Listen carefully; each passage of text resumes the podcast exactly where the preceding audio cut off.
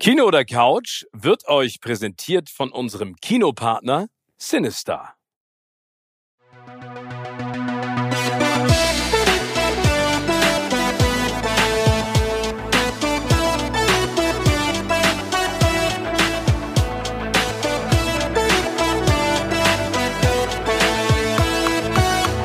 In meinem Podcast Kino oder Couch treffe ich jede Woche prominente Menschen aus den unterschiedlichsten Bereichen. Egal ob aus dem Sport, Musik, Kino, Serien oder Entertainment Business. Und gemeinsam sprechen wir über spannende Filme, Serien und das Leben. Und es wird die alles entscheidende Frage gestellt, Kino oder Couch.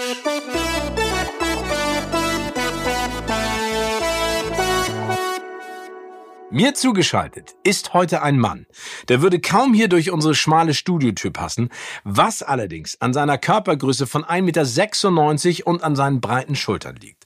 Seine Karriere begann mit Hanteln, die sein Vater aus Stahlschrott zusammengeschweißt hat. Er war mal Mr. Universum und zu seinen Freunden zählen Arnold Schwarzenegger und Sylvester Stallone. Dabei führt er ein Leben zwischen Recklinghausen und Hollywood, ist Bodybuilder, Schauspieler, Regisseur, Sprecher und seit neuestem neuestem auch CFO und vor allen Dingen ein unfassbar feiner und auch sehr, sehr lustiger Kerl. Was es genau mit dem CFO auf sich hat, das klären wir gleich. Herzlich willkommen Herzlich willkommen, sage ich schon. Herzlich willkommen, mein lieber Ralf Möller. Schön, dass du dabei bist. Danke, mein lieber Steven. Das ist doch mal eine Introduction, ne? Das ist ja, aber die, toll, die ja. gebührt dir auch absolut, weil du ein großartiger Typ bist.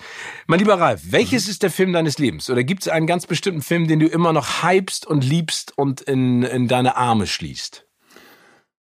Ja, ich muss sagen, dass ich eigentlich äh, wenn ich ganz weit zurückblicke, 1988, es war zwar nur anderthalb Minuten, aber es war ein Film, äh, ein Ausschnitt im Tatort mit Götz George. Meine erste Rolle. Ähm, es gab 400 D-Mark zu dem Zeitpunkt pro Tag. Die wurden natürlich auch versteuert, ist klar. Ja, logisch. Und ähm, ja, und die haben in Duisburg stattgefunden.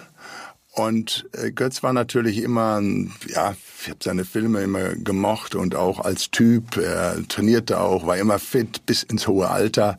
Und äh, ja, ich war ein Jahr zuvor, bin ich dann zur Bavaria, habe meine Unterlagen da einfach abgegeben, habe gesagt, du, wenn ihr mal einen Starken braucht, dann wisst ihr Bescheid. Also ich habe nicht drauf gewartet, bis die mich entdecken, sondern ich bin zu den Bavaria Studios und äh, habe dann meine Bilder abgegeben und dann kam ein paar Monate später der Anruf. Und wen hast du gespielt? Also was war das für eine Sequenz, wenn du sagst, anderthalb Minuten musstest ähm, du Götz-George ja, vermöbeln? Ich habe ich hab quasi mich selbst einen großen, starken, muskulösen äh, Typen gespielt. Das kann man auch immer noch auf dem äh, YouTube-Channel und überall sehen. Gebrochene Blüten, damals 1988. Der Götz, ähm, äh, wir, äh, der sucht etwas. Das ist, so beginnt das Ganze. Und geht dort äh, zwischen den Eisenbahnwaggons, äh, hastet er durch, bückt sich und auf einmal knallt er gegen zwei Beine. Guckt hoch, sieht mich, ich nehme ihn hoch, hab gerade einen Apfel im Mund, das war übrigens meine Idee, steck den Apfel in den Mund und setze ihn dann auf eine Fläche drauf von einem Waggon und sagt dann, boah, bist du stark. Und daraufhin gebe ich ihm links und rechts eine Ohrfeige, beiß wieder in den Apfel rein und gehe. Das war aber dann die Szene, damals gab es ja nur sechs, sieben Tatort-Krimis im Jahr, 1988. Und die haben die immer wieder gezeigt. Und so, das war mein erster äh, Kontakt zu der, zu der Filmwelt, sage ich mal, zu der deutschen Filmwelt. Aber du hast ja eben gerade gesagt, Götz George war ein sehr sportlicher Typ. Ich habe ähm, in unterschiedlichen Interviews mal mitgekriegt und auch äh, die berühmte Szene auf der Wetten das Couch mit Thomas Gottschalk, dass er ja auch kein einfacher Mensch war. Wie hast du ihn denn erlebt? Naja, wir wurden ähm, äh, abgeholt und wir haben ihn abgeholt. Wir saßen in so einem, in so einem ähm, was war denn, VW, weißt du, so ein Sechssitzer oder, oder Achtsitzer. Du hast davon und vier eingenommen. Ich habe davon vier eingenommen und saß quasi hinter ihm und er saß, kam rein und setzte sich nach vorne neben dem äh, Fahrer hatte die Bildzeitung in der Hand, auf die er auch immer geschimpft hatte, aber die hat er dann da reingeguckt, gelesen, hat ein kurzes Guten Morgen gesagt und dann war eigentlich nichts weiter. Dann sind wir alle erstmal ehrfürchtig, waren wir alle natürlich still, haben dann, sind dann zum Drehort gefahren und ähm, ja, dann nach einiger Zeit so, er ist in seinen Trailer gegangen und ähm, dann haben wir erstmals auch gesprochen Und dann sagte er, ja, Handeltraining macht er eigentlich gar nicht. Na, ich sag, äh, Herr George, er sagt, das kannst Götz sagen. Ähm, weil wir hatten gemeinsam Bekannten Thomas Schüli, der war auch Produzent, äh, damals mit Bernd Eichinger haben die gemacht, im Namen der Rose. Er hat auch den Film äh, Ein großartiger Film, Sean Connery, ja. Christian Slater. Ach, und er hatte auch einen Film gemacht, äh, äh, der Eichinger bzw. Thomas Schüli hat den produziert. Äh, abwärts, den fand ich auch ganz oh. stark. Abwärts, ja, in einem, in aber das war ja auch mal Götz Georg in einer anderen Rolle, ne? Das ja. war ja in, insofern auch mal, das war so der, der Icebreaker auch Götz Georges große Karriere. Da war er auch ziemlich gehypt international sogar von der Story her. Ja, also er hat äh, man muss sagen, er war auch erstmal festgelegt, ne, von Old Shatterhand und, und ich weiß nicht, dann hat er auch Nazis gespielt und war immer so dieser muskulöse und so, aber er war unheimlich ein sensibler Typ und hat das natürlich auch später immer wieder auch in Rollen zwischendurch gezeigt. Ähm, ich weiß ja, glaube ich, damals in Venedig sogar gegen Robert De Niro den, den in Venedig den Preis gewonnen, der Todmacher. Ja. Äh, das war nur ein, ein Zwei-Personen-Stück. Also ähm, der hat eine riesige, riesige Bandbreite gehabt. Und je älter er wurde, desto besser wurde er. Wir wurden dann auch wirklich, haben uns angefreundet, haben uns dann auch nach seinem Unfall, er hatte damals einen Unfall ja, gehabt. Ja, das war doch mit der Schiffsschraube, ne? Richtig. Irgendwo auf dem See. Ja, da hat er, weil er auch viele seiner Stunts selbst machte, hat ihn das im Grunde das Leben gerettet, dass er wegduckte äh, und somit äh, dem Tod entgangen ist, kann man sagen, aber er sich schwer verletzte am, am Oberschenkel beziehungsweise wohl am Knie, am Bein. Und dann kann ich mich erinnern, ich hatte damals gab es ähm, eine Veranstaltung im Atlantic Hotel. Ich habe da meine Eltern mitgehabt äh, und wir haben uns mittags getroffen und er kam da auch auf Krücken an und so und ähm, ja, haben uns dann darüber unterhalten und, und lange unterhalten. Also war, war ganz fantastisch. Aber er konnte auch natürlich, ähm, ja, Ein wenn, konnte auch ne? mal nachher auch mal anders sein, ruhiger, aber zu mir immer nett, höflich, war auch grundsätzlich, aber er war äh, und ist bei vielen und allen ja noch äh, als der unsterbliche Schimanski in Erinnerung geblieben, obwohl er so viele andere tolle Filme auch gemacht hat. Ja, ich glaube, das hat ihn vielleicht auch ein bisschen gestört. Ne? Das ist ja, glaube ich, wenn jemand auf seine auf eine Rolle reduziert wird, ist ja genauso wie bei James Bond. Äh, Schimanski war ja sozusagen der der deutsche James Bond, ein bisschen rauer, ein bisschen hemdsärmeliger, ein bisschen klarer in der Ansprache. Ich glaube, das nervt auch. Aber du hast eben gerade gesagt, der, der Icebreaker zwischen euch beiden war auch der gemeinsame Freund, also sozusagen der Produzent war dann, der war Schüli. Dann Schüli und so weiter, ja, mit, mit dem war er wiederum befreundet. Die hatten ja damals bei äh, dem Film Abwärts äh, hat mir der äh, hat mir dann der Thomas Schüli erzählt, äh, da hang er dann in den Schächten und hat wirklich auch Klimmzüge und so Sachen gemacht. Äh, und äh, darauf angesprochen wurde er langsam dann, ah ja, he warmed up. Er war jetzt keiner, der sofort dir um die Schultern fällt und, und, und ne, so wie du und ich, wir sind gehen auf die Menschen zu und so weiter. Das nicht. Er hat das immer ein bisschen mit einem Abstand gemacht, was auch in Ordnung ist. Ähm, und ähm, ja, und äh, aber es ist ja auch eine tolle Erfahrung, die erste Rolle gleich dann mit so einer Fernseh- oder Filmikone auch zu spielen. Gibt es ja. denn einen Film, den du dir gerne noch anguckst? Also nicht, in dem du unbedingt mitgespielt hast, aber einen Film, der dich auch so ein bisschen geprägt hat oder vielleicht auch deine Sicht auf Hollywood, auf die Film- und Serienwelt, wo du gesagt hast, ach, das war sozusagen der ausschlaggebende äh, der Film, den ich immer noch gerne raushole, weil er mich so begeistert hat von, keine Ahnung, Spielberg über Tausende von Regisseurinnen und Regisseuren. Naja, ich war damals ähm, mit meinen Eltern, da war ich, weiß ich nicht, vielleicht 12, 13. Wir haben immer die Wildwest-Filme geguckt mit John Wayne. Die kamen ja. immer so um 22 Uhr am Samstagabend. Äh, so der The Wild West, ne? das war mhm. Amerika halt auch für uns. Und dann natürlich auch zu Weihnachten Spartacus, Ben Hur, ja. Das ja, die, die, ja, die Epen die Epen, ganz genau, die liefen ja dann immer. Und später, ja, mein Gott, äh, der Godfather mit Marlon Bando, weiß nicht, wie oft ich den geschaut habe. Äh, Scarface, ja, mit, äh, mit, mit Al Pacino. Pacino.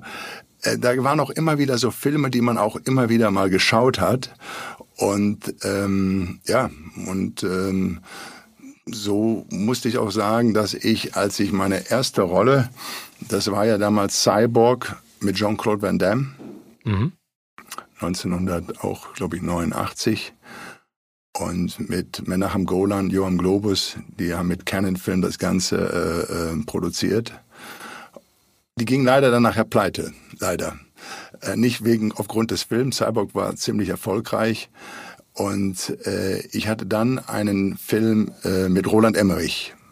Und Universal hat, Soldier. Universal Soldier, genau. Äh, den hatte Mario Cassar, Andy Vanya. Die hatten auch Filme wie äh, mit Bruce Willis, äh, Die Hard oder auch ähm, mit Arnold äh, produziert und, und, und vielen anderen Actionstars. Und das war dann so 92, war das dann, sagen wir mal, ein Film, der hat ein Budget so von 18, 20 Millionen. Den hat der Emmerich mit einem Autoren geschrieben, glaube ich, innerhalb von vier Wochen.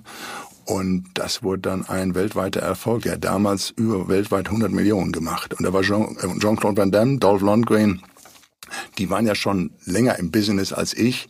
Ich war ja gerade, als ich den Film machte, vielleicht ein halbes, dreiviertel Jahr in, äh, fest in, in, in Los Angeles. Und zwar in den 80er Jahren durch meinen Sport schon immer wieder da gewesen, wochenweise. Aber ähm, das war dann so der erste Film, der auch weltweit richtig äh, eingeschlagen hat und auch beiden sehr geholfen hat. Auch mir, obwohl die Rolle da auch noch etwas kleiner war. Aber äh, die immer wieder, man tauchte immer wieder auf. Und, Aber das Spannende ist ja, wenn du gerade auch gesagt hast, sowas wie Scarface, ne, diese ganzen Eben, dass du dann eingestiegen bist in Hollywood und dann hast du die ja auch alle getroffen. Also hast du Al Pacino zum Beispiel mal getroffen, Robert De Niro. Ähm, ich meine, du hängst ja mit Arnold ab, du kennst Sly, du kennst Jean-Claude Van Damme. Sind das dann Leute, zu denen du auch mal hingegangen bist und gesagt hast, Ey, Leute, ich habe euch früher geguckt und jetzt stehe ich neben. Ich meine, du, also du guckst ja von oben auf die runter, die musst du ja erstmal hochheben, damit sie auf selbe Augenhöhe sind. Aber naja. hast du denen das auch mal gesagt oder ist das etwas, was, es, was man gar nicht tut in Hollywood? Ich glaube, der größte, ja, ich habe El Pacino vor zwei Jahren. Äh, ich hatte ihn davor schon mal getroffen, aber äh, bei Sylvester Stallone auf der Weihnachtsfeier. Die findet immer am 24. statt, weil am 25. ist eigentlich der Tag, wo es in Amerika dann die Geschenke gibt. Und am 24. ist das so der Tag, da sind so um die, tja, da waren da vielleicht 70, 100 Leute, ja, bis knapp 100 Leute. Der ein sehr großes Haus, auch außerhalb war dann ein Zelt errichtet. Und ähm, da habe ich ihn, dann kam er da rein und äh, da spielte er gerade Poolbillard. Ja, jeder hat sich da so ein bisschen relaxed und sind wir hin und haben uns unterhalten. Und äh, aber ich habe ihn jetzt, das nimmt man in dem Moment nicht wahr. Also man denkt jetzt nicht gleich an alle Filme. Man sieht natürlich Pacino und der war zu dem Zeitpunkt vor zwei Jahren ist es 80 war der, glaube ich, aber immer noch gut, beweglich, hatte Sport, Sportschuhe angehabt und äh, was war nicht etwas später, anderthalb Stunden später kam die Cabrio auch dann dazu. Äh, der, Was für eine geile Weihnachtsfeier. Ja, ja, da ist dann einiges also schon hochkarätig dann, also was die Filmbranche betrifft, äh, da. Die kommen da alle locker hin und äh, bleiben da eine Stunde, anderthalb. Das ist so Partyhopping, ne? Dann gehen die auch schon mal wieder der eine oder andere woanders hin, aber die meisten bleiben bei Stallone dann.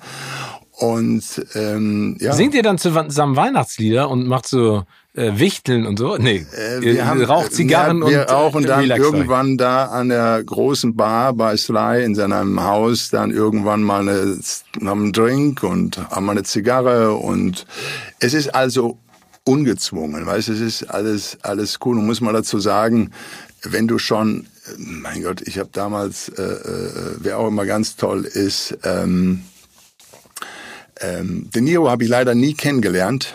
Äh, der war zweimal, äh, ist aber wie so ein Cameo. Einmal in New York war ich in so einer Bar gewesen, in so einer Hotelbar und nach einer Stunde der Besitzer ähm, des Hotels, nicht der Direktor des Hotels, sagte, Mensch, danach, und äh, hast den Niro gesehen? Ich sage, nee, wo, wo war der? Du saß doch da die ganze Zeit an der Bar. Also den sieht man, der ist da und den sieht man also auch nicht dann irgendwo. Irgendwie äh, geht der unter halt. Aber so ehrlich, ich habe zum Beispiel in Kanada auch gedreht, in Vancouver, ähm, und hörte dann nur die Stimme dann weißt du bei ihm schon die Stimme, Mann, das gibt's doch gar nicht. Ist er das wirklich? Von Al Pacino. Ja, ja, ja das war aber bevor wir uns dann äh, da persönlich da mal kennengelernt haben und so. Aber man spricht über Sport und über Fitness und äh, so allgemeine Sachen, sage ich mal eben halt. Und man realized also eigentlich erst am anderen Tag, dann sagst du, Mensch, ich habe zum Beispiel kein Foto mit ihm gemacht, ne? Ich, also das äh, hätte ich, sage ich, Mensch, ich habe ich schon zwei, drei Mal gemacht, ne? Jetzt ist man ja immer schnell gezwungen, mal, komm, machst du mal ein Selfie und so, aber ich habe es dann doch nicht gemacht. Ich habe es da war okay noch, weil ihn werde ich noch mal wieder treffen. Das ist kein Problem. Vielleicht sogar dieses Jahr, wenn wir Weihnachten zusammen äh, wieder bei äh, Sly äh, feiern sollten.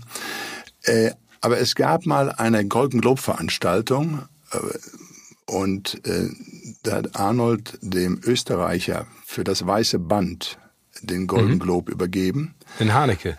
Ja. Und da war auch der ähm, ähm, und zwar Daniel DeLewis. Und Daniel DeLewis hat da den dritten Golden Globe bekommen, später auch den dritten Oscar für Abraham Lincoln. Ah. So, jetzt war das hinter der Bühne, sind wir nachher hinter der Bühne gegangen und äh, ging, das ist ja im Hotel in, in Beverly äh, Hilton Hotel, findet das ja, oder fand das immer statt. Mhm. Und dann gingen wir so in einen Raum, wo sich dann, ja, einige aufgehalten haben unter anderem auch Präsident Clinton, der an dem Abend äh, ihren Gast war. Und Arnold Sly und ich gingen dann dort rein in den Raum und da waren dann eben halt Clinton und ähm, Daniel Lewis. Und ich kann mich nur noch erinnern, dass ich sagte, oh, I say, two presidents on the same time in the same room. Ja, leider hatte ich da noch kein, äh, da hatte ich noch ein altes Handy, so ein Nokia. Äh, ich habe ganz spät mit dem iPhone angefangen, aber ähm, mit das Sly Moment Arnold, gewesen, Sly Arnold und auch ähm, ähm, den Präsident ähm, Clinton trifft man schon mal. Also da kann man drauf wetten, dass man die auch schon mal irgendwo mal wieder trifft. Wetten jetzt weniger, aber das kann schon mal vorkommen. Aber Daniel Lewis, der taucht ja immer unter, selbst bei seinen Filmen. Der dreht ja alle vier Jahre oder fünf Jahre mal vielleicht einen Film. Und der ghostet alle, wie man so schön sagt. Der Ganz ne? genau. Aber das wäre das, da, da, hätte ich gern das Foto gehabt mit allen Aber zusammen. ey, das ist so spannend, das zu hören, wie du alles triffst. Aber sag mal, ähm, Ralf, wer ist denn die berühmteste Person in deinem Telefonbuch? In deinem neuen Handy, nicht in deinem alten? Oh, da gibt's mehrere. Also. Dann sag mal. Also Sly logischerweise, Arnie. Ja, ist, Arnold ist klar, äh, auch Stallone, ähm, ach Gott. Jetzt muss ich mal drüber nachdenken. Jetzt gibt's also viele auch Sportler. Ja, ja, ja. Vitali, Wladimir Klitschko zum Beispiel, ähm, von Boris, Boris Becker, Till Schweiger, ähm, ach Gott, Regisseure auch noch. Ähm, also hast du hier David so von Christopher Nolan, Spielberg, Ridley Scott, hast du die Telefonnummern? Nee, vom Spielberg nicht. Spielberg bin ich aber auch öfter schon mal begegnet. Der ist auch in der Neighborhood, wie man so schön sagt, wo ich auch lebe, in Brentwood, beziehungsweise habe ich ein Haus und dann auch in Santa Monica noch in so einem Apartment, wo ich im Moment äh, direkt am Ocean lebe. Äh, den habe ich beim Kaffee, den, den Spielberg im Starbucks Kaffee. Dann kam der samstags früh, so mit so einem Pott, der hatte eine große Familie und dann ist er so mit mindestens acht Bechern in der Hand, wackelt er da vorbei. Und Herr Steven, wir kennen uns ja vom, vom, hat der Gladiator produziert halt auch mit, mit DreamWorks. Universal hat den Verleih gemacht. Aber DreamWorks war ja dort, ist ja seine Company gewesen.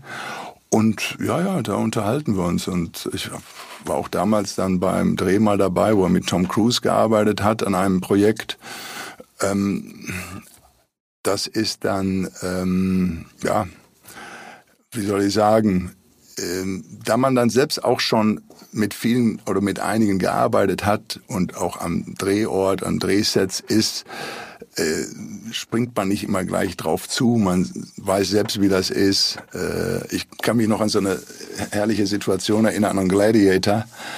Äh, der Walking Phoenix hat ja Caesar ja. gespielt und saß jetzt für eine Szene in, auf dem großen Stuhl, ja, wo Caesar eben sitzt. Und zu mir kam dann noch so äh, von den Standleuten waren auch noch irgendwelche Verwandte und ähm, ja, wir durften schon mal ein, zwei oder eine Freundin und so weiter dabei. Die kamen zu mir, ich war ungefähr so 20, 30 Meter entfernt und wartete auf meine Szene und saß da im Stuhl und die sagten, Mensch, wir würden gern mal mit, ähm, mit dem, äh, na, sag mal, Jetzt habe ich äh, mit, äh, mit Caesar mal ein Foto machen. Ne? Also, ähm, und die habe ich so, geht mal zu ihm hin und, und, und fragt ihn mal halt. Ne? Und dann ging sie hin und ähm, kam aber dann sofort fast, also kam dann wieder zurück und ich sag, und, was war? Ich habe kein Foto gesehen, sage ich. Nee, sagt er, aber was hat er denn gesagt? Ja, sagt er, I'm not Santa Claus.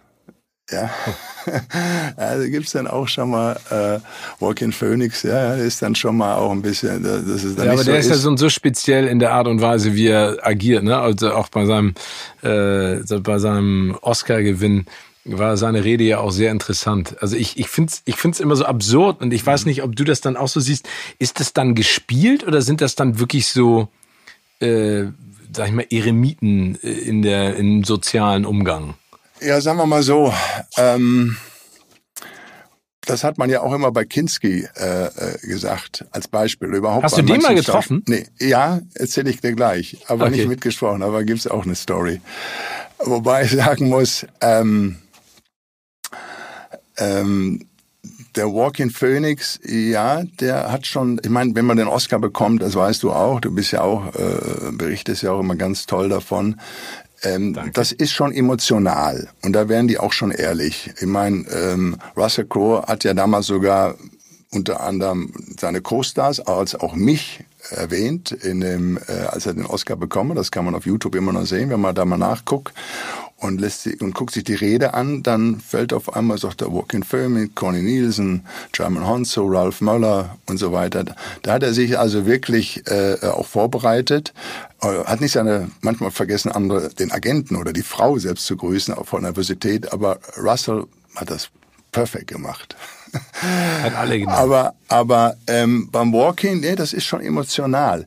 Natürlich verfügen die über eine wahnsinnige äh, äh, Technik, äh, was Schauspielerisches betrifft.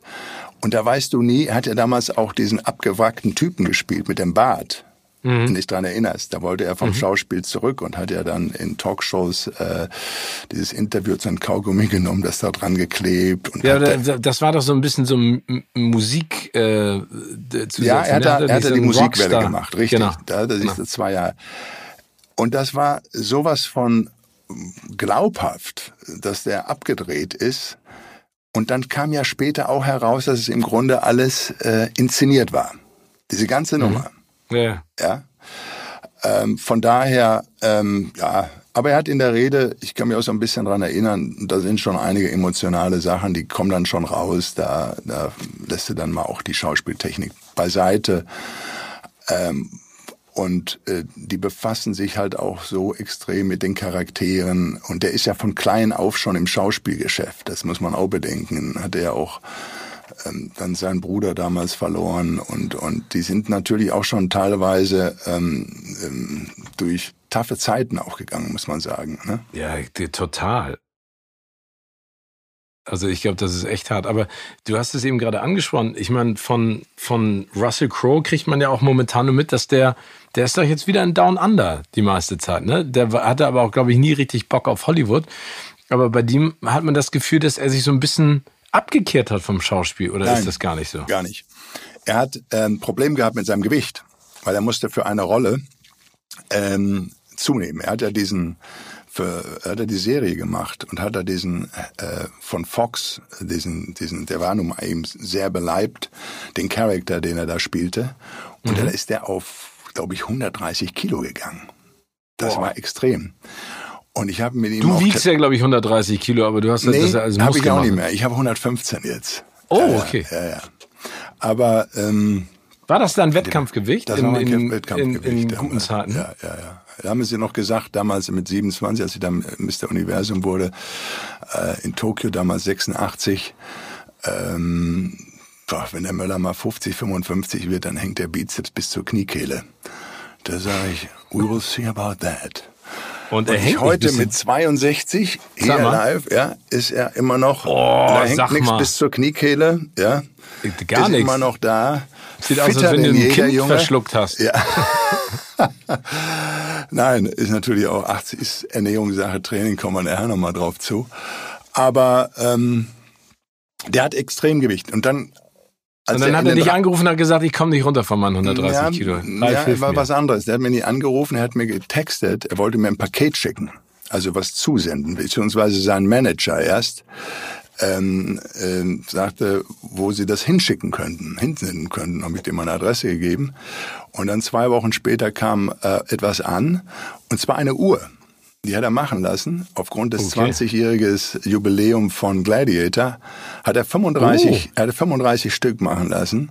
Und warum 35? Weil er zu dem Alter, wie er sagte, 35 war und hat dann die an die engsten, äh, ja, an die Schauspieler, die in Gladiator waren, als auch Freunde so damit zu tun hatten, hat er dann diese Uhr gesendet. Die hat er also extra entwickeln lassen in Italien.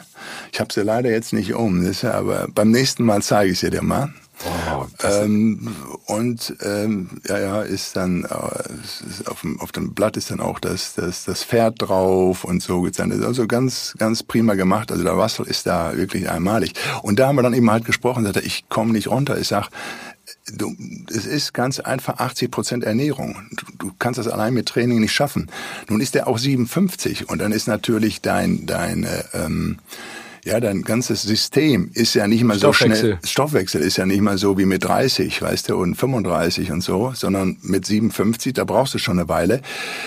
Er hat dann auch einen Kinofilm danach gemacht, wo er auch noch ziemlich, wo er diesen Ehren spielt, weißt du? Wo ja, genau, die, den, äh, das war dieser, der, mit der Autofahrer, genau. Richtig, wo er den Autofahrer spielt. Äh, Road Rage war ja, das, ne? Aber ich genau. weiß nicht mehr, wie der Film heißt, ja, genau. Ja, ja, das war also auch letztes Jahr, wurde, kam der raus, also nee, nee, der ist drin halt, der muss halt mit dem Gewicht runter und äh, der ist nach wie vor ähm, voll im Business drin. Der nimmt jetzt nicht vielleicht gleich jede Rolle und ist gleich äh, mein Dwayne Johnson ist ja in, in, in macht zwei Filme, eine TV-Show und moderiert noch eine ganze Show. Der macht ja eine ganze Menge. Aber ähm, die halten sich dann schon mal ein bisschen zurück, genau wie DiCaprio. Äh, der jetzt ja auch in den letzten, weiß ich, seit seinem Oscar-Gewinn, glaube ich, auch gar nicht jetzt einen Film noch mal gemacht hatte. Nee, der hat jetzt einen mit Jennifer Lawrence, glaube ich, gemacht ah, okay. für für Netflix. Mhm. Der kommt jetzt irgendwann raus, aber der hält sich auch wirklich zurück. Da hast du absolut recht. Ja, ja die machen dann halt, die, die müssen überzeugt sein ne? von der, von den, von den, von den Sachen.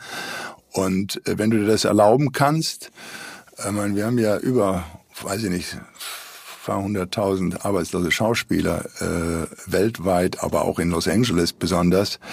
Und wenn die natürlich hier und da eine Rolle erhaschen können, dann machen sie die natürlich. Ja, klar. Aber ähm, so die Top-Leute gucken dann schon mal, aha, mache ich das?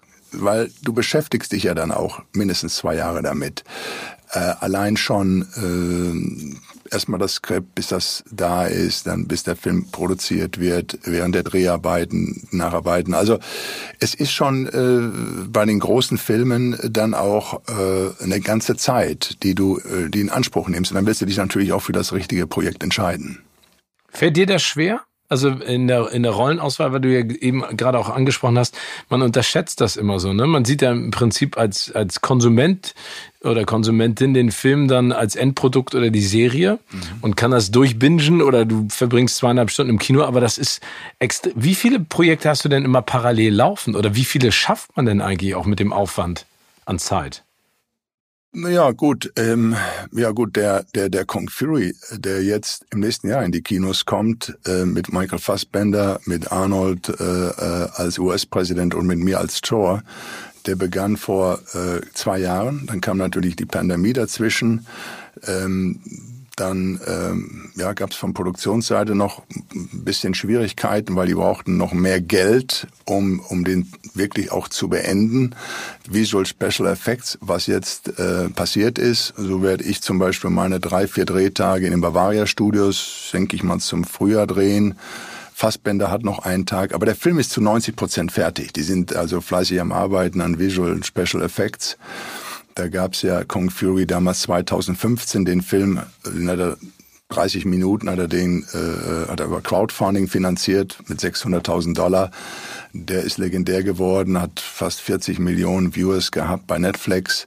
Aber dieser hier, äh, der jetzt fünf Jahre später, hat er dann diesen Kinofilm gemacht, der überwiegend, glaube ich, in, in Budapest und dann eben halt zwei Wochen auch in den Bavaria Studios ähm, gedreht wurde. Beziehungsweise Erzähl mal kurz, worum es geht, für alle, die, die vielleicht nicht familiar sind. Ja, wir können, ihr könnt euch den auch angucken auf Netflix, wenn ihr mal äh, guckt. Äh, 2015, Kung Fury ist 30 Minuten, ist so eine Persiflage auf die 80er Jahre, total abgefahren. Hitler ist natürlich der Bösewicht, ganz klar, und gegen den wird gekämpft, aber in einer anderen christlichen Form. Man, man, man muss es sich einfach mal anschauen. Also ähm, wahrscheinlich werden einige Hörer und äh, äh, Zuschauer jetzt hier äh, sagen, ja, habe ich schon gehört, ist ja schon fünf, sechs Jahre her. Aber jetzt diese Neuverfilmung wird also wirklich ähm, wird wirklich top und die, die Audience weltweit wartet auch schon drauf. Ja, wegen Pandemie ist klar, ähm, ich war zwar beschäftigt äh, mit gewissen Shows und habe auch ein Buch geschrieben, erstmal machen. Also ähm, ich hatte ganz gut zu tun. Ähm, und äh, jetzt zum Beispiel sind Angebote auch von Netflix für eine Serie da. jetzt kürzlich, erst vor, weiß ich nicht, vor zehn Tagen, Wiedemann Berg, unsere sehr erfolgreichen deutschen Produzenten, die auch schon das Leben der anderen. Vor Blogs und äh, Leben und der anderen gemacht haben, richtig. Ähm, und da habe ich den Oliver Vogel, der als Produzent dort jetzt arbeitet, ähm, jetzt kürzlich getroffen. Und ja, da plant Netflix also, ähm, also erstmal acht Folgen, weiß nicht, 50 Minuten oder so. Auf dich zugeschnitten denn? Also du in das der würde dann sein. Er hat, äh, das ist, das heißt, äh, äh, Moment, also Muckibude heißt das Ganze und hat eben, äh, es ist für die weltweit, weil natürlich weltweit äh, waren wir alle schon mal, egal in welches Fitnessstudio wir gehen, da ist immer ist eine unheimliche Variety von von Menschen, ja, alles. Es ist wahnsinnig, was du da für Stories machen kannst. Ich kann mich erinnern, wenn ich zum Beispiel in Südafrika gedreht habe oder oder auch woanders und ich bin in einem Land, gehe immer ins Gym, um fit zu sein. Und dann wundert sich immer die Crew, sagen die Mensch, du weißt, wo das beste Restaurant ist tolle, hm. tolle Ecken kennst du alle. Wo, wo, wo, wo kriegst du die Informationen? Ja, wir sind ja erst gerade vor vier Tagen angekommen. Ne, sag ich, beim Training, im Gym. Und äh, da triffst du den einen anderen, wirst angesprochen, du kommst in, in Gesprächen rein und so weiter. Und, und äh, das ist, ähm, ist also eine, ist ein, kann ein tolles Projekt äh, werden, wenn man es richtig angeht, was wir, wo wir jetzt noch gerade in den Anfängen sind. Äh, Netflix würde das gerne machen und ähm, das erzählt dann quasi auch die Geschichte von LA, wie ich dann einen Freund besuch in NRW, also im Ruhrpott würde das Ganze gedreht werden. Nicht nur, aber am Anfang.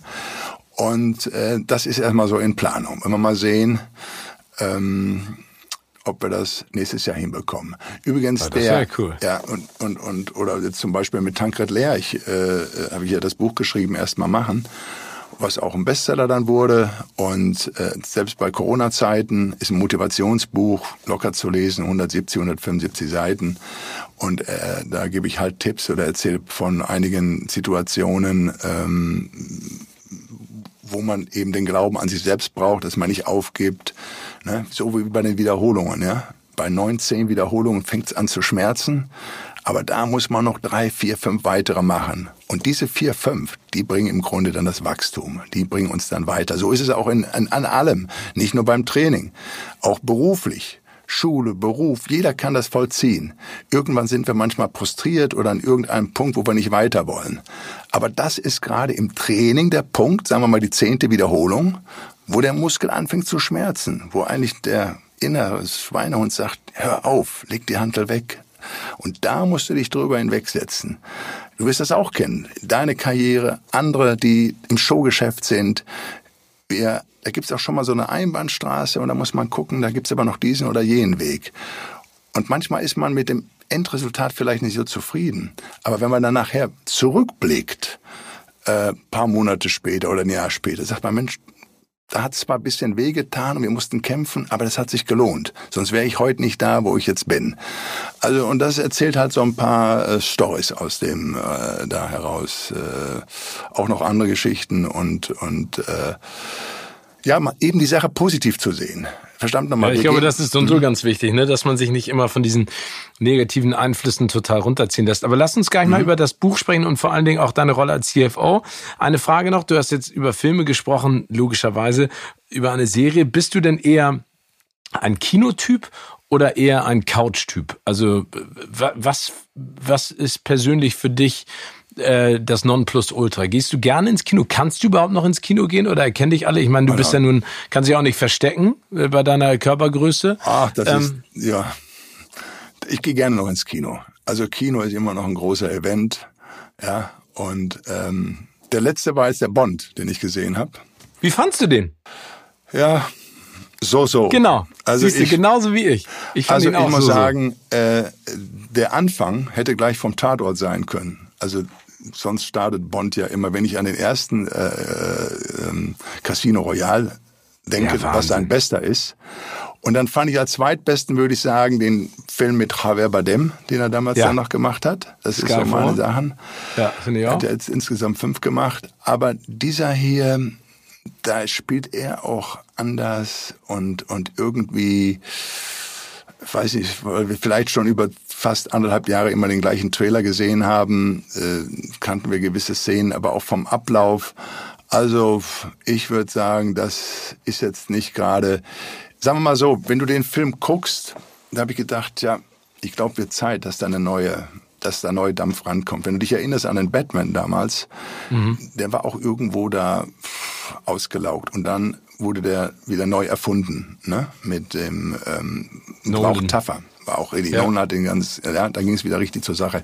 Ich glaube, das müssen wir hier bei Bond auch machen. Also ja, aber ich glaube, Sie haben jetzt ja im Prinzip sozusagen the groundwork gelegt, ne, dass du jetzt überall einsteigen kannst in die Geschichte. Aber ich fand, also ich finde, es ist ein guter Film, aber es ist für mich auch kein Bond-Film. Nee. Und ich sehe das genauso wie du. Ich glaube, dass diese Zeit zwischen eigentlichem Start und jetzt dem Film nicht gut getan hat. Und ich habe auch das Gefühl, dass sie sich teilweise keine Gedanken drüber gemacht haben. Die, die Antagonisten, also der Rami Malek, der hat mir nicht so richtig gut gefallen. Das ja. war irgendwie, äh, keine Ahnung, das war, ja. aber egal. Aber also du bist auf jeden Fall ein, ein Kinotyp, was mir ja freut. Ja, ja, ja, gehe ich schon gerne rein. Das auf jeden Fall. Und gerade so einen Film muss man natürlich sehen. Aber ich muss sagen, was hat er gedauert? Zwei Stunden, fünf, 45 ja. fast, ne? Also ja, riesig lang. Oh, und ich habe schon oh, dann auf die Uhr geguckt, schon nach einer Stunde. Ich denke, oh Gott, naja gut, komm, das, das gönnst dir dem Film, du guckst dir den jetzt zu Ende. Aber ich glaube, auf der Couch wäre ich zwischendurch weggenickt und wieder aufgewacht. Aber würdest du denn den neuen Bond spielen, wenn sie dir das anbieten, wenn sie jetzt sagen, komm, wir gehen weg vom Engländer, wir nehmen jetzt einen, ähm, einen, einen deutschen, ein Muskelpaket? Oder hättest du Bock, mal den Bösewicht zu spielen? Wäre das auch was? Ich hatte, naja, die, die, die Casterin, die ähm, McWilliams, die kenne ich ja auch. Ich war ja auch vor, bevor der gedreht wurde, war ja ein anderer Regisseur drauf. Ja. Weil dieser Bond hat ja lange gedauert, bis der gedreht wurde. Ich glaube, wir haben fast fünf Jahre da drauf gewartet. Da war ein Regisseur, ein Oscar-Regisseur drauf aus England. Der hat diesen indischen Film gemacht. Oh Gott. Slumdog Millionaire ja, hat er gemacht. Genau. Genau. Und ich komme sofort auf den Namen. Ja, ähm, und zwar Danny Boyle, oder? Danny Boyle. Und seine Frau hatte das Casting übernommen auch. Und ah, okay. da war ich einer von dreien nachher, die in die engere Wahl gekommen sind ähm, für den Sidekick. Beim Bond gibt's ja, klar, Bond, dann gibt's genau. zwei Frauen, dann gibt's, wie wir in der letzten Zeit wissen, den Hauptbösewicht, was meistens ein Oscar-Gewinner ist, ne? Javier ja. Bardem, Christoph Waltz oder jetzt auch der ähm, ne, Rami Malek. Malek, ganz genau. Und dann gibt's den Sidekick. So. Und äh, das war so, äh, da war ich schon so zweimal äh, in der engeren Wahl. Und äh, vom Gefühl, ich hatte dann auch die Termine und Meetings und so weiter gehabt, aber dann ist das ja, äh, ist ja vom weg an der Regisseur, amerikanischer Regisseur, der es dann gemacht hat, der erfolgreich auf, auf eine HBO-Serie damals gemacht hatte. Detectives ähm, hieß der. True Detectives. True mit, Detectives ähm, hat er gemacht. Genau. Aber es, der war toll in der TV-Serie, die er da gemacht hat, in True Detectives. Aber den haben die erstmals jetzt für so einen großen Feature-Film genommen. Und das, das merkte man dem, dem Ganzen also an. Ja. Ja, und, also der ähm, Fukunaga hat das, hat da, glaube ich, so auch so ein bisschen den Faden verloren ja. zeitweise, ne? Und oder zu viele Handlungsstränge versuchen miteinander zu verbinden. Das tut ja kein, also es muss auch gar nicht so hintenrum und kompliziert und dann versuchen noch mal eine Stufe rein. Wie du schon gesagt hast, der Film ist einfach extrem lang. Lang weil, und ja genau. und und und ach Mensch, was war das toll in dem ersten? Der erste, ich denke, das gibt's ja gar nicht. Äh, Casino Royale, auch äh, Relationship zu der Frau. Mhm. Bonn war verliebt. Mhm. Und als sie zum Schluss starb, unten in den, in den, in Venedig, in den, in den, ja. in dem Dings, da hast du Gänsehaut bekommen. Das hast du ihm abgenommen. Das hast du ja. sonst in den Bond-Filmen nie erlebt. Wir haben dann immer, ja, Hauruck und Action und Popcorn ist toll, ja, alles in Ordnung. Aber hier war mehr. Und das, das, ja. das kann der, ähm, das konnte der auch top spielen. Das hat er auch in The Girl with the Dragon Tattoo. Also äh, auch toll. Er, er hat äh, riesig gespielt. Aber man muss auch dazu sagen, ein Regisseur hat es da nicht einfach, weil Bond ist schon vorgegeben. Da hast du eine Menge Leute, die mitsprechen, besonders ja. die Produzenten. Ähm, und das ist schon Kampf. Und wenn du da nicht wirklich rangehst und machst und tust. Also ähm, werden wir sehen. Also ähm, als Bond selbst werden die keinen Deutschen nehmen, ganz bestimmt nicht. Ja, aber als, als Bösewicht äh, gibt es ja eine Tradition, ne? Es gibt die Tradition, richtig, aber äh, da müsste ich ja dann, äh, um den Hauptbösewicht müsste ich ja erstmal einen Oscar kriegen. Also das ist, äh, ich bin zwar positiv in vielen Dingen, aber äh, das ist, aber wie gesagt, es ist immer wieder, es ist ja nicht schlimm. Man ist, äh, ich war in London gewesen, ich habe damals auch weit bevor ich den, den in dieser in, zu einem anderen äh, äh, war auch ein anderer Bond und bin dann damals nach London gefahren und habe damals die ähm, der Mark Forster, der Regisseur, der ja auch mhm. gedreht hat, den zweiten, hat mich mit der äh, ähm, äh, mit der mit der Produzentin äh, äh hat das hat einen Termin für mich da organisiert äh, mit Broccoli also ja. die die die äh, ähm, die sozusagen das Erbe. Da, die das Erbe genommen hat, richtig, ganz genau. Da bin ich nach London geflogen und hatte ein Lunch für zwei Stunden und äh, war erst bei ihr im Office, in dem berühmten Office, ist ja halt Bowling. Dann hast du natürlich gedacht, Demi, hier sind sie schon alle gewesen, die Jungs. Ne? War bei ihr oben im Office, dann bei Lunch gehabt und ähm, äh, war gut gewesen. Aber das heißt nicht, und hier kommen wir wieder, man meint immer, da meinen die Leute immer, na ja, der kennt den, kennt den, der kann mich mal ruckzuck im Film reinbringen. Nein, das hat, hat damit nichts zu tun. Es muss schon passen. Also die mhm. Castings sind schon toll, die, die die Amerikaner da machen, auch auch äh, auch hier in Deutschland muss man sagen. Wenn man erst sich irgendwo manchmal in einer Rolle gesehen hat, ähm, zum Beispiel äh, 1984 als Rocky 4 gedreht werden sollte, noch vorher. Ich kann mich erinnern, ich bin in Berlin angekommen, hatte da einen Gastauftritt ne, bei so einer Bodybuilding-Meisterschaft und direkt am Flughafen haben die mich angesprochen und wir hatten da einen Termin und da ging es um Rocky 4, ne? Die Rolle, also die dann, Rolle von Dolph Lundgren. Richtig, richtig. Ja, die war natürlich clever gewesen. Dolph war perfekt. Dolph war perfekt besetzt. Aber die haben natürlich ein weltweites Casting gemacht, clever, weil sie dann natürlich auch gewisse Leute dann da reingezogen haben. Aber es war schon klar, dass der Dolph das äh, spielte.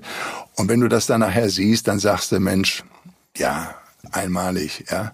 Das ist genau wie damals äh, Thelma und Louise. Da wollte doch, äh, hat doch der Brad Pitt die Rolle bekommen mhm. und George Clooney hätte die gern gehabt. Hat auch Jahre zugegeben. Ich habe mit George ah, Clooney okay. damals auch nochmal Batman gemacht. Also was ja. heißt, ich habe da äh, drei Tage äh, dann gespielt, also so ein Cameo mehr gemacht, sage ich jetzt mal.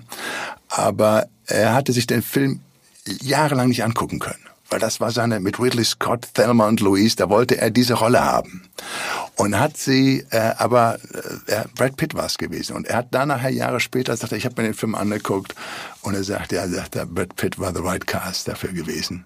Ja, ja, ja der, kann man sich auch gar nicht vorstellen. Das ist genauso wie Matrix mit äh, Keanu Reeves. Die wollten ja mhm. ursprünglich mal Will Smith, hat man Jahre später herausgefunden. Das würde, im Nachhinein passt das dann auch. Es ist ne? enorm, wenn du weißt, äh, wie viel äh, Actors, deren, also die Filme, die wir kennen, die auch erfolgreich geworden sind.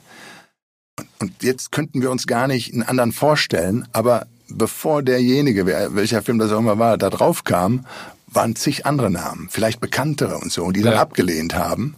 Und dann erst beim vierten, fünften Anfrage hat das ein anderer dann gemacht und der ist dann damit durchgestartet. Das, das gibt's halt eben auch. Ne? Das Aber das ist ja das Schöne, wie du schon gesagt hast, ne, dass am Ende dann, keine Ahnung, die Rolle vielleicht auch immer die passende Person dazu findet.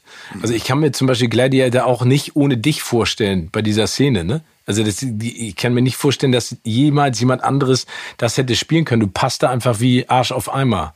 Ähm, ja, das ist jetzt natürlich Brainwashing gemacht worden über 20 Jahre.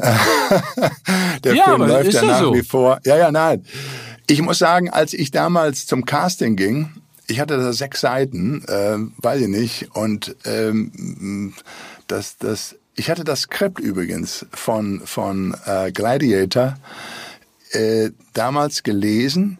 Die Rolle hatte Spielberg eigentlich für Arnold gedacht die dann Russell Crowe bekam. Der wollte den Arnold, hatte dem Arnold das Skript geschickt. Ach, wirklich? Okay. Ja, und, ähm, und wir sind damals zu einem Opening gefahren nach Planet geflogen, Planet Hollywood. Damals durfte noch im Privatflieger die ganzen Strecken machen äh, über Land.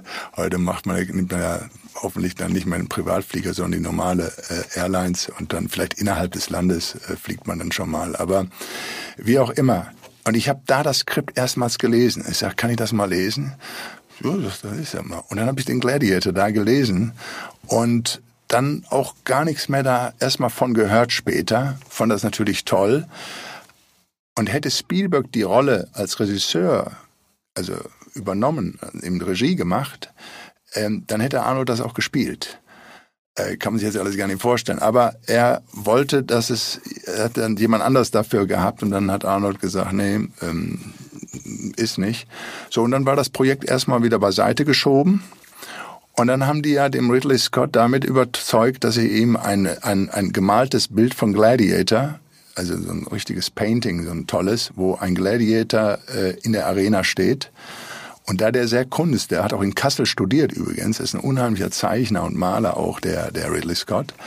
Äh, also unheimlich auch mit Kunst besessen. Und aufgrund dieses Bilds hat er das gesehen und das hat ihn dann so beflügelt, das dann zu machen. Und äh, äh, ja, und klar, heute können wir uns keinen anderen vorstellen als Russell eben halt.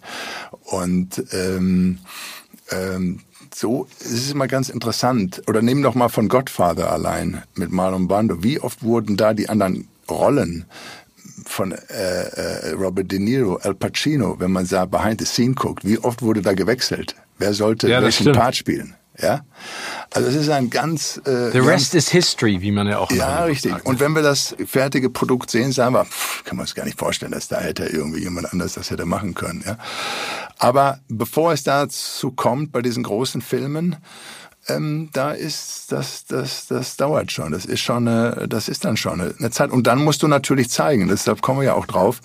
Äh, wenn du einen Freund hast, Freunde, sonst würden nur Freunde, Bekannte und Verwandte im Filmbusiness arbeiten. Aber äh, da ist die Kamera und äh, beziehungsweise du gehst hin und dann musst du die Rollen, äh, ja, musst du zeigen, musst, musst ein bisschen zeigen. Und äh, ich muss aber sagen, nach dem Casting damals, zu der gleichen Zeit die sind ja in Amerika auf, der Caster, der in New York saß, für Gladiator, ist aufmerksam geworden, weil ich äh, 8 und, äh, wir haben ja dann 99 gedreht und ähm, 98 war meine Serie Conan ja in über 80 Ländern und die spielte bei UPN, äh, bei dem Channel, Channel 11 war das damals gewesen, uh, war ich ja als, äh, als Conan da was Arnold ja 80, an den Anfang der 80er Jahre als Kinofilm gemacht hatte, hatte ich als Serie gemacht. Und da suchten die einen, einen deutschen, also quasi einen deutschen Charakter. Und durch die Serie, die in Amerika lief, sind die auf mich aufmerksam geworden, haben meinen Agenten angerufen. Und da bin ich dann äh, zu Universal Studios hin. Und ich muss sagen, ähm, nach dem Meeting, ich ging raus und ich hatte ein sehr, sehr gutes Gefühl. Irgendwie hatte ich das Gefühl. Und das war vor Weihnachten gewesen. Bin dann nach, äh, äh, im Dezember dann drüber geflogen nach Deutschland. Und äh, in der ersten Januarwoche, so rief auf einmal mein Agent und dann sagte, ähm, du kannst gleich in Europa bleiben, weil die Dreharbeiten fangen im Februar an äh, und du, ähm, der Hast want you für, das, für, die, für die Rolle halt. Ne? Geil. Das ist dann, äh, ja, das ist natürlich... Ähm, das ist dann schon eine Sache. Und dann, dann, dann guckst du nochmal Ridley Scott. Ich weiß noch mein erstes Treffen, als ich am Set raus war. Wir erinnern uns ja an, den an die Szenen, die ja im Wald außerhalb London stattfinden. Was soll ja mhm. Germany sein? Germania. Und er kam dann darunter mit einer Zigarre, auch ne, Monte Cristo 2 geraucht und äh, in seinen Stiefeln begrüßt und so und äh, ja, er, I know you smoke too, hat mir dann auch gleich eine angeboten und so. Ganz relax, ganz cool. Und äh, dann bin ich später auch zum ähm, für Make-up-Testing gegangen und der Make-up, die kam an, ah, er sollte Haare haben mit einem Hero-Käsenschnitt oder dies oder jenes. Und dann sagte ich dem, naja, vielleicht kann ich auch einfach so bleiben. Und na, we'll see. The director has to decide. Und dann später kam Ridley ein, guckte rein, sah mich so an und dachte, ich sag, er will einen Irokesenschnitt machen. Sag ich, weiß ich nicht. Man sagte, you stay like you are. Und Aber ich, ich hätte dir auch nicht, nicht, widersprochen, wenn du das nicht willst in der, in nein, der nein, Größe und du, Breite. Man, man, man ist ja kein, äh, man muss ja die Rolle äh, dementsprechend spielen und anpassen. Aber ähm, in dem Original-Skript, äh, meine Filme verändern sich natürlich dann auch immer, werden auch mal umgeschrieben, bisschen hin und her. Wenn man sich an die Anfangsszene erinnert, da sollte ich eigentlich ähm, den ähm, Anführer spielen der Germanen den okay. wir am Anfang sehen. Der rauskommt aus dem Wald und im Prinzip Richtig, uh, und dann den Kopf ne? hält und so ja. weiter von dem Römer und so weiter. Und dann begegnen wir uns ja später in der Arena, weil er ist mhm. ja dann später auch und wir sind ja im Grunde ein bisschen verfeindet. Also mhm. ähm, werden dann nachher freuen, weil er mir das Leben ja rettet, indem er sich da Hagen und dann schmeißt und, und dann weg, damit ich nicht überfahren werde, noch ein bisschen weitermachen, kämpfen kann. Aber ähm, ja, das wurde noch ein bisschen geändert. Und ähm, sonst wäre es wahrscheinlich ein Drei-Stunden-Film geworden. Und es gibt natürlich Szenen, die dann auch an der äh, Director's Cut zu sehen sind, auch vom, vom Dialog her. Wer also mal den Director's Cut sieht, der sieht auch noch mehr Dialoge von mir. Und dann sitzt du beim ersten Mal da und kennst natürlich jede Szene, die du gemacht hast und sagst, shit, die hätte, ich, die hätte ich noch gebraucht, dass die noch da reinkommen. Weißt du, die war auch Acting. Achso, um deine Rolle noch größer zu machen. Jetzt? Ja, also es geht gar nicht, es war, war vom Dialog und von, vom Ganzen halt war es eine tolle Rolle, wo er dann nachher sagte, you see, Ralph, acting can be fun, right? Hm. First Blood hat er das genannt dann eben, ja. Und ähm, oder wie wir dann in die Arena reinmarschieren. Das war meine, ich hab, ich hatte eine große, große Szene. Du musst dir bedenken, wir sind so 40, 50 Leute, die durch einen schmalen Gang reingehen. Ähm, und dann gehe ich ja hinter äh, Russell und sag ihm, die Götter mögen dich heute nicht oder die Farbe der Götter ist rot oder wie auch immer, mhm. gebe ich ihm so einen Dialog, in dem er vor mir geht und ich ihm den Dialog gebe. Da haben wir dann auch so, ja, vier, fünf Mal haben wir das Ganze gedreht. Und das ist nicht einfach so, Cut und zehn Minuten später fangen wir an. Die ganzen 40, 50 Leute mit den Tieren und so weiter müssen, ja, müssen den ganzen Kreis wieder rumgehen, was wieder eine halbe Stunde dauert, bis wir in Position wieder sind. Dann hast du nur ungefähr vielleicht sechs, sieben Meter, wo drei, zwei verschiedene Kameras sind und du weißt, die sind bei dir drauf. Und du weißt auch irgendwo, das musst du ausschalten, dass ähm, wenn du es nicht gut bringst, wirst du, weißt du, er hat ja weitergeschrieben, die Rolle. Also die kannst du größer oder kleiner oder wie auch immer machen. Und ähm, das war ja noch nicht ganz fertig, das Skript. Und äh, ja, dann lag es nicht bei mir, an mir, okay, war Licht irgendwo nicht. Und dann beim zweiten Mal war es ich dann gewesen, da hatte ich dann äh, war ich schon durch den, aus dem Kamerawinkel heraus. Das musste ich auch in einer bestimmten Zeit sagen und muss trotzdem relaxed aussehen dann auf einmal hieß es, hm, you know what, Ralph? The color is not purple. Erst sagte ich immer purple und das war auch im Skript so. Sagte, we have to change that. The color is red. Also wieder alle Mann, wieder alle 30 Mann wieder rum. Jetzt geht's schon langsam auf die Pause. Also Lunchtime ist in Amerika, ne? Durch die Screen Actors Guild ist genau um 1 Uhr Feierabend und dann werden die schon alle nervös. So, dann ging das nochmal los. Und dann habe ich mich irgendwo verhaspelt Klar, erster Tag dann diese Szene und dann bin ich mit dem Russell, hat der Russell mich beiseite genommen und hat mir, mir nochmal die Szene äh, gespielt, gespielt und so weiter, obwohl er nichts gesagt hat, ist er davor gegangen. Und dann, dann hat's nachher hinge reingehauen und ich kann mich erinnern, da geht er vor mir, es war eigentlich schon im Kasten und ich halte ihn an der Schulter, ziehe ihn nochmal zurück und sag nochmal die Line. Aber brauchte ich nicht, verstehst du damit? Ich wusste, der Kamerawinkel ist da, damit wir es nochmal doppelt haben irgendwie. Ne? Ja. Aber ähm, ja, das war auch die Szene, wo mir dann der, der, der, äh, als ich erst einmal Spielberg dann sah, sagte, ja, ja, sagte, you the guy from this role. Und er, er wusste dann auch sofort Bescheid. Er kennt einzelne, jede einzelne Szene. Aber es war toll danach und dann fühlst du dich relaxter. Mein Gott, du hast immerhin, Russell Crowe hatte noch nicht so den Bekanntheitsgrad, äh, äh, aber, ähm, er war, er war Rising Star. Ne, er war der Rising Zeitpunkt. Star und so. Und, und dann hast du natürlich hier Richard Harris, verstehst du? Den habe ich, ich meine, das sind alles ganz große, hochkarätige Schauspieler. Gerade aus England war das ja alles besetzt. Da, die ersten zwei Wochen haben wir ja nur trainiert in London. Da habe ich ja, ja. noch keine Szene gehabt. Die fing ja erst in Marokko an und später dann in, auf Malta.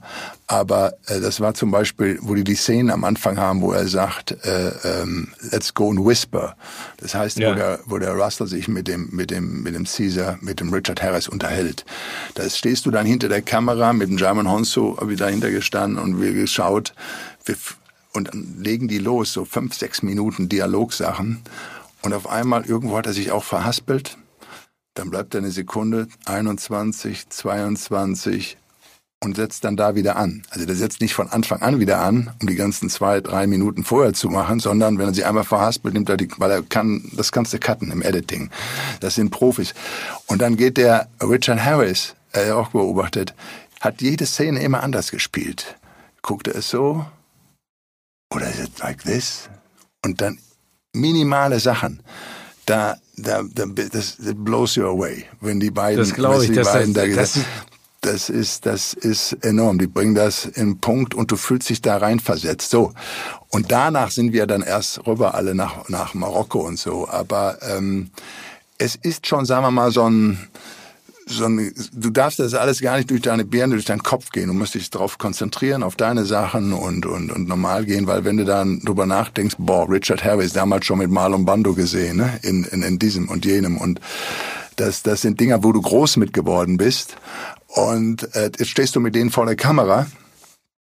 Und äh, ja, der Branko Lustig, der auch mit Spielberg gemacht hat, äh, hat mehrere Filme, äh, auch ähm, ähm, dieses, äh, dieses äh, Zweite Weltkrieg-Drama, weil er war auch als äh, im Konzentrationscamp und so weiter gewesen. Äh, der sagte, dass dieser Film wird einen, wird einen, wird einen Oscar machen. Ich sage, wie kannst du das sagen? Ich sage, wir drehen ja erst drei Wochen, vier Wochen. Er sagte, I feel it, sagte er. Und wir hatten elf Nomination, elf Nominierungen. Leider muss ich sagen, hat er, wir haben fünf, also dann Oscars gewonnen, wobei äh, der Hans Zimmer wirklich für die Musik hätte noch einen kriegen können und auch Ridley Scott hätte den kriegen müssen. Ja, also sieben auch. hätten wir kriegen sollen und die beiden, auch Ridley äh, hat, das muss man sich mal vorstellen, da gibt es so viele Schauspieler und auch Regisseure, die so epic Filme gemacht haben. Die haben teilweise bis heute keinen Oscar bekommen. Ja, das ist immer ein bisschen das, problematisch. Ne? Ja. Das ist dann die, die, die Zeit einer bestimmten Person. Aber zwei letzte Fragen noch, mein lieber Ralf. Hm. Nummer eins, es geht ja das Gerücht rum, dass äh, Ridley Scott äh, Gladiator Sequel plant. Hast du davon was gehört? Und das, wäre das, ja? Ja, das war mal vor zwei oder vor drei Jahren mal im Gespräch. Ich habe da aber jetzt nichts mehr vernommen von.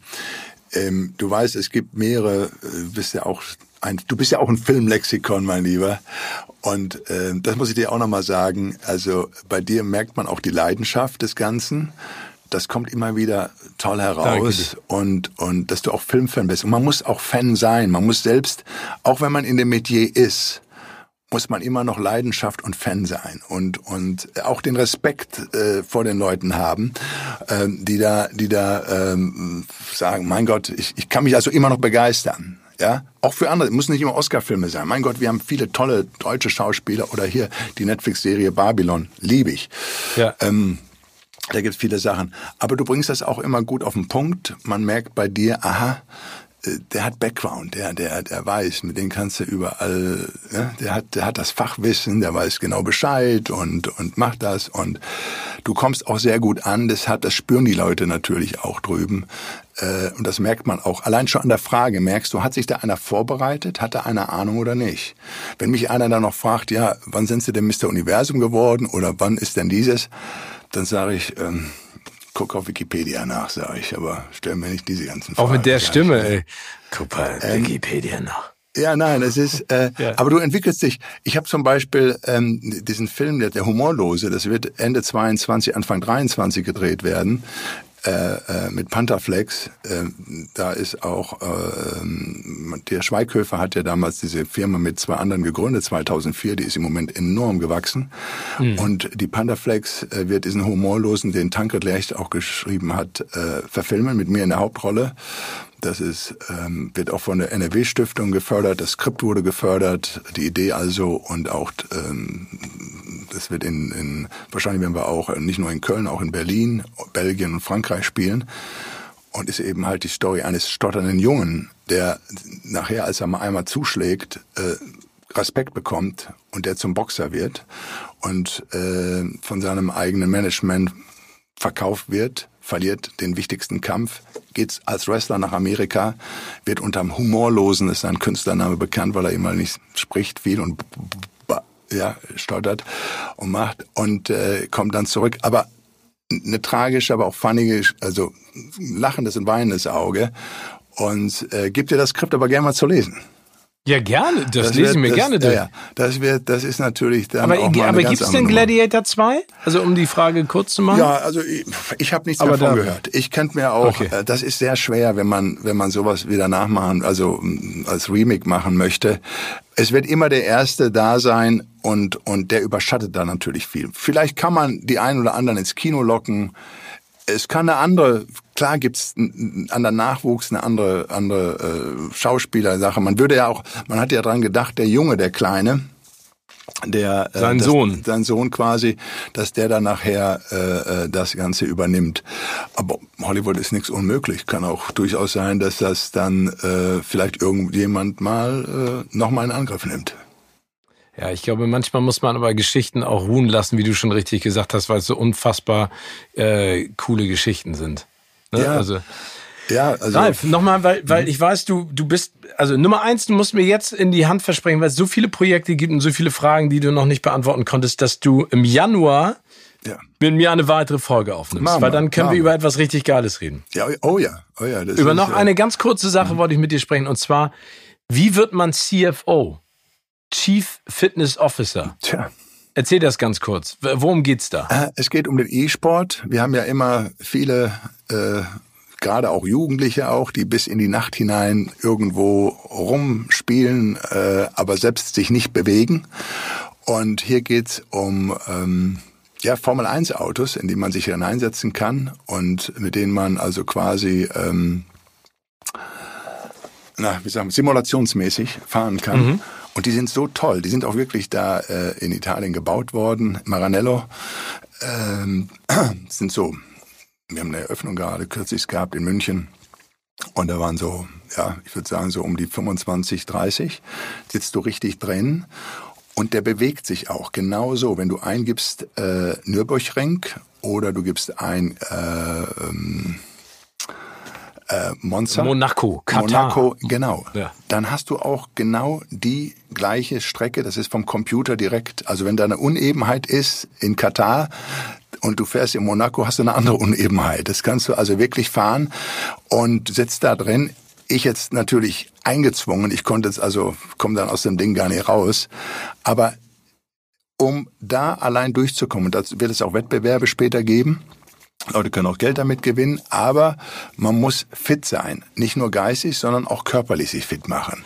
Und, und dafür bist du zuständig. Und dafür, sozusagen. genau, äh, das ist so das, was wir, äh, es wird auch irgendwann leider wahrscheinlich die Formel 1, wie wir sie heute kennen, gar nicht mehr so existieren, sondern die wird dann eben halt über E sein. Da gibt's gesamte Teams, die weltweit sind, wo sich jeder Einzelne dann auch qualifizieren kann, in diese Autos dann auch reinzusteigen, beziehungsweise ist ja ein Simulationsgerät, aber dieses Simulationsgerät ähm, äh, hat, da denkst du, du bist in einem, in einem richtigen drin. Das rattert richtig durch. Als ich dann zehn Minuten drin war, wurde mir so ein bisschen übel, ne? Nur weil ich auch so saß, ne? Und nicht so und so exekutieren konnte. Man muss also wirklich fit sein dafür. Und da wollen wir natürlich halt dann nicht nur die Jugendlichen, auch jeden anderen damit animieren, äh, sich auch ähm, dementsprechend zu ernähren und auch zu trainieren. Das finde ich cool. Ralf, Mensch, es ist immer eine große Freude, mit dir zu sprechen. Danke, dass du uns so einen großartigen Einblick gegeben hast, auch in deine Arbeit und das, was dich ausmacht. Ich habe es von Anfang gesagt, äh, von Anfang an gesagt, du bist ein ganz toller, feiner Kerl. Und ich freue mich auf den zweiten Teil unseres schönen Podcasts. Genau. Und ich drücke dir bis dahin die Daumen für all das, was da kommt. Und ich hoffe, dann kannst du uns noch ein bisschen mehr Ja, erzählen. vielleicht gibt's schon wieder ein paar Neuigkeiten. Auf jeden Fall wirst du bei Kong Fury bei mir vorbeikommen müssen, dann in Ja. München, wenn wir da die drei, vier Drehtage machen. Ja, logisch. Äh, da komme ich vorbei, dann mache ich mit dir im Set äh, den ja, machen Talk. wir irgendwas. irgendwas Du sagst mir Bescheid. Ich sag dir Bescheid und du bist da. Super. Ralf, danke dir. Alles Bleib gut. gesund und munter. Danke Bis zum nächsten Mal, mein allen. Lieber. Frohes Weihnachtsfest, guten Rutsch, bleibt gesund und äh, bis 22. Freut euch auf den zweiten Teil. Ja. Tschüss. Ciao.